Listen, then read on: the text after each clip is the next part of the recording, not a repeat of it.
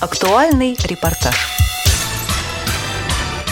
В одной из гостиниц Новой Купавны в Московской области собралось около 200 человек из разных стран с одновременным нарушением слуха и зрения. Там 3 августа 2015 года прошло открытие Европейской недели реабилитации и культуры для слепоглухих людей, организованной Фондом поддержки слепоглухих «Соединение». Европейские каникулы проводятся ежегодно, начиная с 1997 года. Их хозяевами за это время успели побывать такие страны, как Франция, Германия, Бельгия, Швейцария и другие. Россия впервые принимала столь крупное международное мероприятие для слепоглухих людей.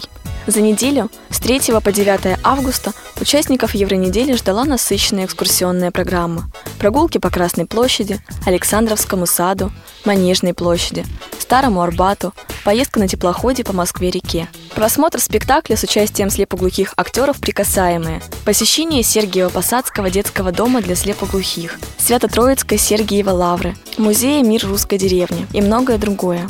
Президент фонда Дмитрий Поликанов рассказал о Европейской неделе в России и ее целях – то есть они ездят по разным государствам европейским, знакомятся с культурой, историей, традициями. И для нас, в принципе, они очень давно все мечтали приехать в Россию, но у них никак не получалось, просто некому было это организовать. И мы решили, что надо эту историческую несправедливость исправить, и в этом году решили провести вот эту неделю европейскую у нас здесь, в Москве и в Московской области. И тоже, собственно говоря, познакомить их с музеями, и с нашими парками, и с тем, как у нас заботятся о слепоглухих. То есть они съездили и в Сергиев-Посадский детский дом, и в Пучково, дом слепоглухих посмотрели, посмотрели школу собак-проводников в Балашихе. То есть действительно как бы показать им, как у нас здесь работают с инвалидами и э, как бы что есть интересного в Москве и Подмосковье. Приехало около 200 человек из 12 стран, включая Россию. В принципе, собирали их, можно сказать, по всей Европе. А, мы работали здесь с Европейским союзом слепоглухих, который, в общем, через свои активные организации распространял информацию. В общем, любой желающий мог принять участие во всем этом деле. Мне кажется, что им нравится немножко там напряженно напряженная программа. Конечно, немножко переборщили с интенсивностью, но в целом, мне кажется, что они довольны и действительно едут в Европу с э, хорошими впечатлениями. И самое главное, в общем, мы российских слепоглухих тоже сюда подтащили из разных регионов нашей страны. И для них это тоже праздник, для них тоже возможность пообщаться с своими зарубежными коллегами, узнать, как у них там, рассказать немножко им правду о России в том числе. И поэтому мы считаем, что это в каком-то смысле такой дипломатический проект, э, который поможет людям из стран Европы узнать правду о нашей стране. Ирина Соломатина, член экспертного совета Фонда соединения, принимала участие в подготовке и проведении Евронедели – продумывали, во-первых, какие экскурсии можно было подобрать. То есть тоже я вот предлагал какие-то мысли на предмет того, что можно было бы задействовать все чувства, которые могут быть доступны слепоглухим людям. Например, не случайно появилась экскурсия на фабрику шоколада. Не случайно были подобраны мини-лошадки, потому что большую лошадь ее не потрогаешь так, чтобы целиком всю форму можно было осознать. И плюс это опасно. А мини-лошадки самая такая удобная в этом смысле порода лошадей лошадей, потому что они с очень хорошим характером. И вот исходя из этих вот каких-то соображений, мы и программу составляли, каких переводчиков нам лучше приглашать, или как организовать вообще экскурсии, какой перевод требуется, сколько человек на одну группу. Я сейчас не хочу льстить сотрудникам фонда и сотрудникам компании «Счастливые люди». Иногда рассказываешь что-то о слепоглухих людях, говоришь об их каких-то трудностях, люди кивают, а потом делают все наоборот. А здесь я думаю, ну, наверное, я опять 48 раз буду говорить одно и то же, и люди все равно сделают по-своему. А оказывается, они по ночам книжки читали, за людьми наблюдали, со всеми списались, обо всем проговорили и сделали так, как могли, исходя из того, что мы обсудили. Я специально разговаривала с некоторыми участниками недели, которые во многих евро-неделях участвовали, наши отечественные. И они сказали, что уровень не то, что не ниже, а во многом и выше, чем вот то, что они посещали в разных других европейских странах.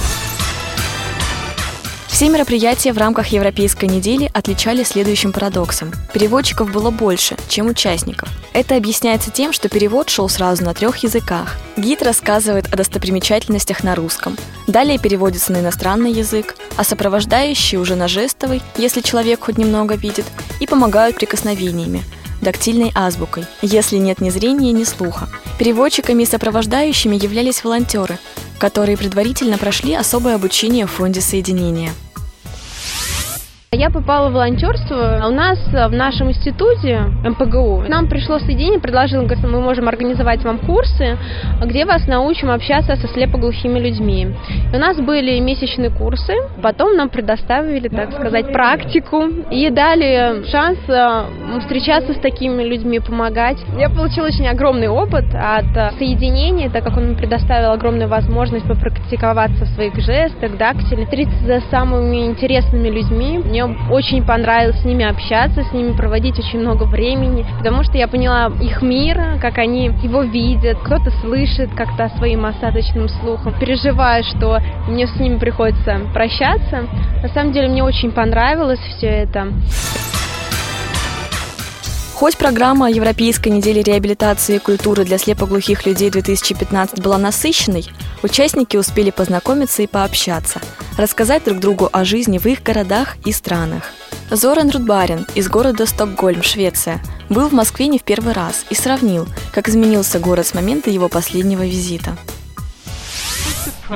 Я был очень удивлен и был очень потрясен by the Russian organization, организацией российской стороной э, недели слепоглухоты. Я сначала думал, что будет не очень безопасно, но все было прекрасно. Здесь сделана прекрасная работа. И очень много в лучшую сторону изменилось, чем так, как это было раньше. Я думаю, культура страны.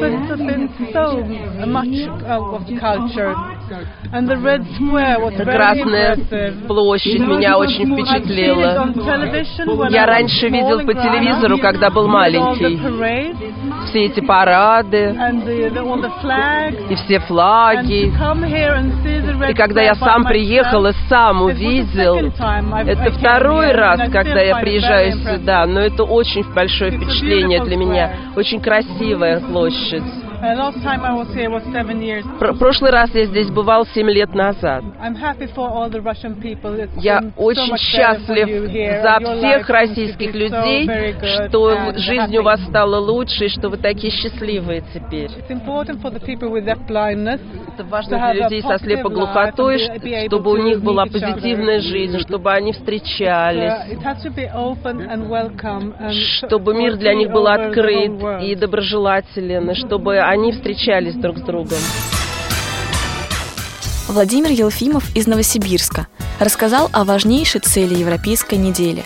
С дактиля переводит его дочь Светлана.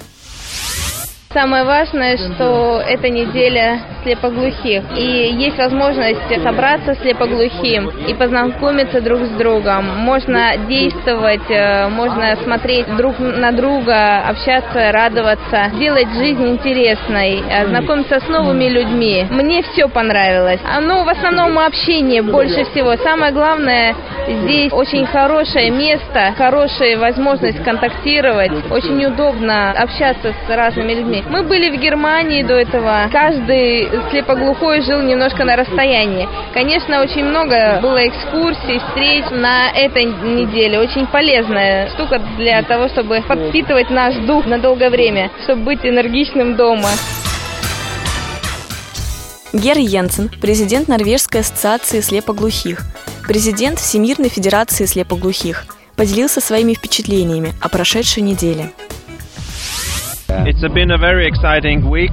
Это была чрезвычайно впечатляющая неделя. And we've been able to see a lot of Moscow. Мы много увидели интересного в Москве. And also the surroundings around а также мы познакомились с окрестностями Москвы, с Московской областью. And I think we learned a lot about Russia and the, the history of Russia. Я думаю, что мы очень много узнали о России об истории России. And their culture. И о культуре России. Yeah. A lot of surprises and, uh, было yeah, очень много удивления, их было очень много сюрпризов для нас. I think the most impressive is the, the old churches that is very well um, preserved. Меня потрясли древние церкви и храмы, которые очень хорошо реставрированы и сохраняются. Kremlin wall and the surroundings is uh, very impressive. Я думаю, что сам Кремль и Красная площадь это было замечательно. Я был удивлен и потрясен тем количеством новых больших красивых зданий, которые появились за последнее время. Я вижу, что их становится все больше и больше. А, наверное, самое главное, что я скажу, что я очень рад всему тому, что делают в России, а делают все очень хорошо. Это очень важно, потому что когда мы встречаемся все вместе, узнаем что-то новое друг от друга, то мы можем, возвратившись в свои страны, развивать свои службы, свою помощь у себя. А это главное. Дмитрий Поликанов и Ирина Соломатина рассказали о целях Европейской недели в России и задачах Фонда соединения на будущее. Ну, для себя мы решаем, прежде всего, конечно, дать людям, во-первых, возможность просто отдохнуть и пообщаться, да, с другой стороны, мы э, параллельно очень внимательно изучаем как бы опыт проведения экскурсий для слепоглухих людей, для того, чтобы сделать какие-то методические рекомендации о том, как правильно такого рода мероприятия организовывать. И мы хотим поработать с доступной средой в музеях, то есть мы здесь тоже для программы Евронедели специально выбирали музеи, где можно все пощупать руками, подойти поближе, посмотреть и так далее. Но, в принципе, у нас на сентябрь намечен большой семинар семинары. Мы хотим из более чем 50 регионов страны пригласить э, музейных работников и поговорить с ними о том, как сделать музеи России более доступными для людей, у которых есть ограничения по зрению и по слуху. В регионах создаются региональные центры досуговые для слепоглухих людей. Где-то на базе библиотеки для слепых, где-то социальных работников обучают, где-то появляются родительские какие-то группы. И вот те слепоглухие люди, которые были официально переписаны и зарегистрированы, вот они уже начинают вовлекаться. Это пока еще очень маленькие первые шаги, далеко не на всей территории страны, пока. Но у нас такая большая страна. Поэтому даже то, что здесь больше ста российских участников, это просто великое дело. Я уверена, завтра будут слезы, завтра будет горе, завтра будет трагедия, потому что они будут вот со всем этим расставаться. Торжественное закрытие Европейской недели реабилитации и культуры для слепоглухих людей 2015 состоялось на территории отеля «Ареал Конгресс» в городе Новая Купавна.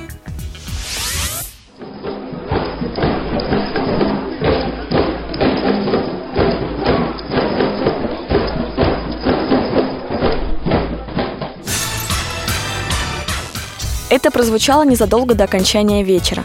Каждому дали разные музыкальные инструменты – маракасы, бубны, барабаны, пластмассовые трубки. Участники создали свой гимн Евронедели 2015.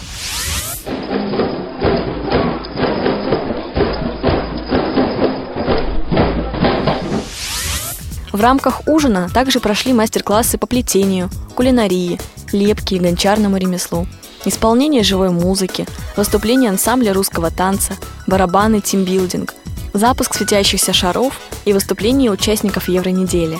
Каждому желающему предоставили возможность сказать слова благодарности и поделиться впечатлениями о прошедшей неделе. Материал подготовила Татьяна Круг, звукорежиссер Олеся Синяк.